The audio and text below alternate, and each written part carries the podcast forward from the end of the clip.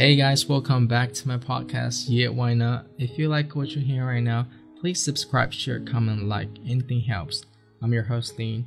Enjoy your episode. I miss the days when life was so simple. Felt like the glass was always half full. Hi guys, welcome back. Today I want to talk about. Oh, by the way, I have already graduated from u- my university. Finally. So I want to talk about a little bit of my university and graduation. Okay, I will start with my university. But actually, there's not a lot of things to talk about. Because, you know, four years, three years were in the pandemic. uh, I don't know how to feel about it, but it sucks. But here's something like I want to mention. The reason why I came here is kind of funny and ridiculous, I can say. It's not um how to explain.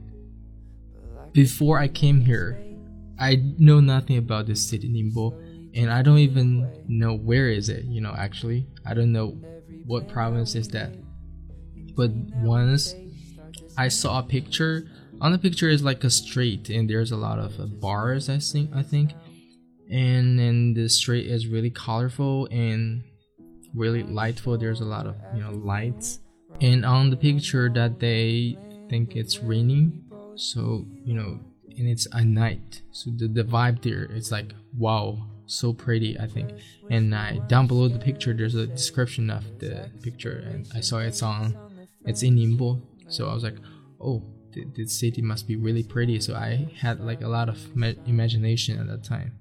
You know, I really love photography, so I saw some, you know, pretty places. I just want to go there and to take pictures and travel and stuff, right? So I was thinking, wow, later on I have to go there, you know, go to Ningbo and travel maybe.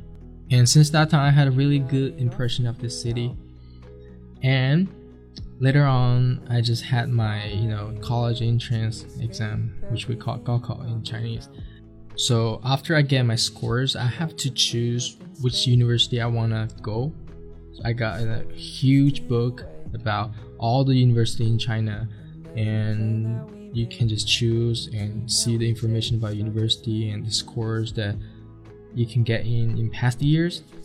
So I was checking the province mainly on Zhejiang, Jiangsu, and Shanghai. Those three provinces, or and Shan and Shandong, basically East Coast cities. Um, because I want to come to this area. I never been here before. But my mom, she wanted me to be somewhere near, you know, my home. So like um, Sichuan or Chongqing, those places. But I don't want to, you know, stay in one place for such a long time. I want to go somewhere new. And I put all my, I think I had, I can choose four options or five options. And I remember the first four options are all in this kind of areas like East Coast area, and only last one is in a university in Chengdu. But I didn't tell my mom that, and I, I, I told her that oh I, I chose a lot of you know university in in Sichuan or Chongqing stuff.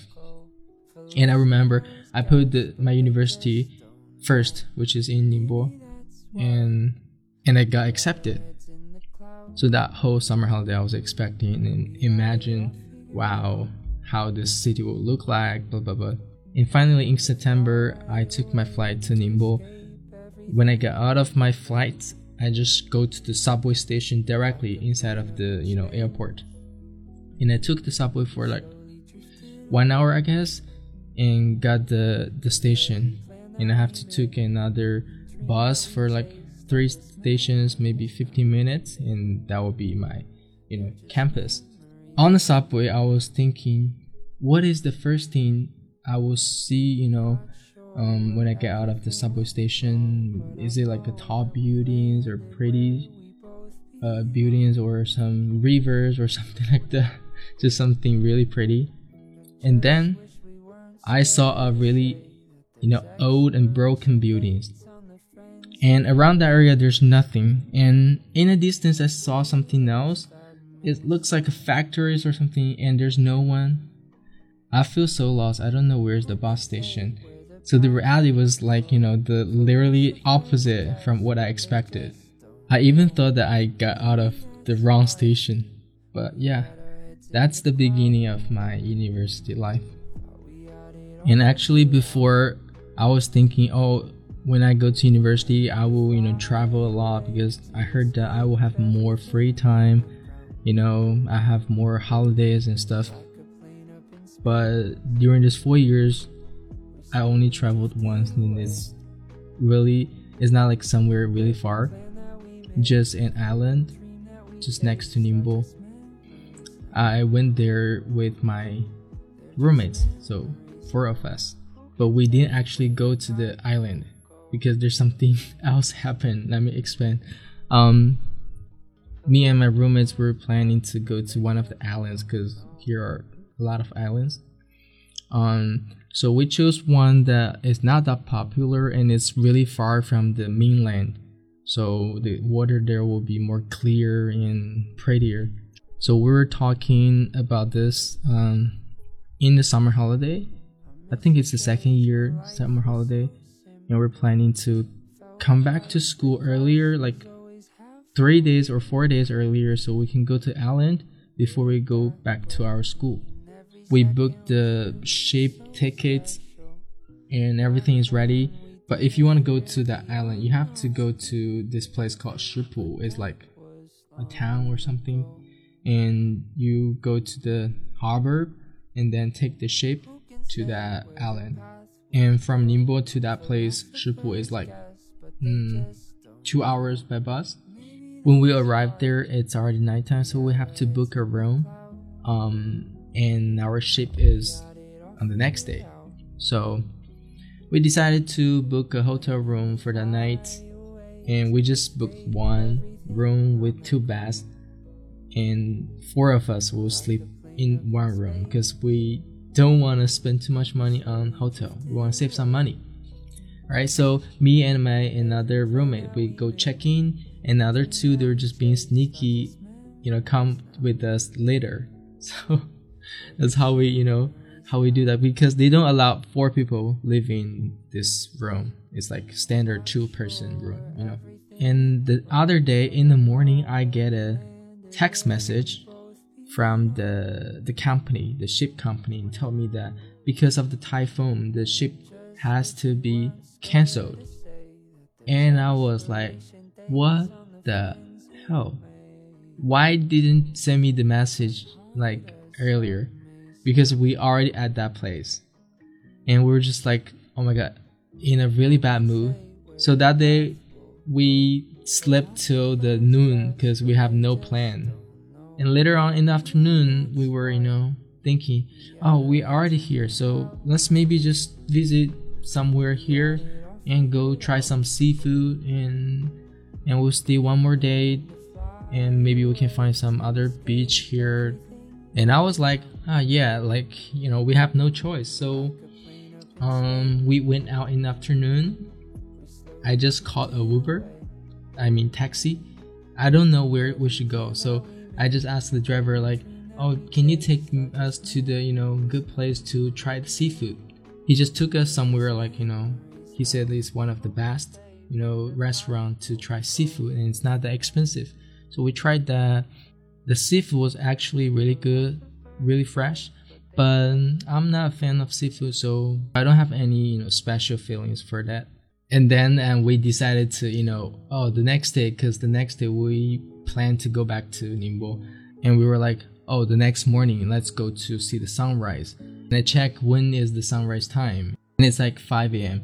and I told them like oh next morning we have to get up at 4:30 a.m. They were like oh okay okay and that night guess what we were playing games in the hotel room because we have nothing to do I guess till like 2 a.m and I was asking them, we have two and a half hours left. So do you guys want to sleep or we just, you know, stay up till 4:30? And they said like, oh, they want to take a nap, like a little nap. And guess what? We all took a nap and woke up at 11 a.m. As always. So that was the only trip I took during my university, which is really sad. We didn't go to the island, we didn't see the sunrise. But anyway, that's a special experience for me, and also it's actually one of my regrets that I didn't go travel a lot during my university. But I know sometimes things will not be what expected, you know. And those unexpected things are part of those special memories, so I guess that's how it should be. And another regrets is that my parents they never been to my university. They I saw some of the parents like you know my of my classmates their parents came here for their graduation ceremony and I was thinking my parents they didn't even know where's my university. I mean they never came here to see how it looks like. And it's also something I want but it didn't happen. It's fine. Mm, actually the graduation day is just like three weeks ago, two, three weeks ago. And that day I was supposed to join a class party, graduation party, but I didn't go there. I just planned a small party with my roommates because I'm more familiar with them. I don't actually know about my classmates, and this is the fact about university friendship. So I went to a small party with my roommates, and at the end of the party, we just said goodbye to each other, and that's my end of university life.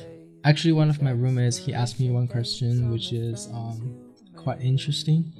He asked me, "What do you have learned in this major during these four years?" And I was thinking for a while, like nothing came to my mind. I don't really know what I've learned, but th- there's only one thing I've done learning this. Thank you guys for listening. Hope you enjoy it. Stay safe, stay positive, and I'll see you next time. Bye. We had it all figured out.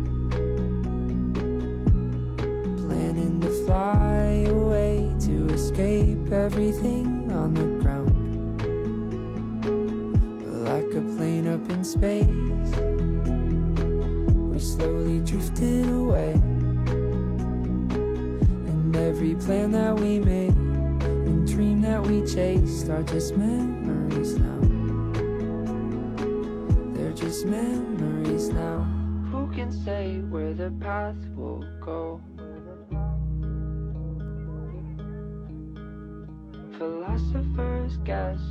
Just don't know.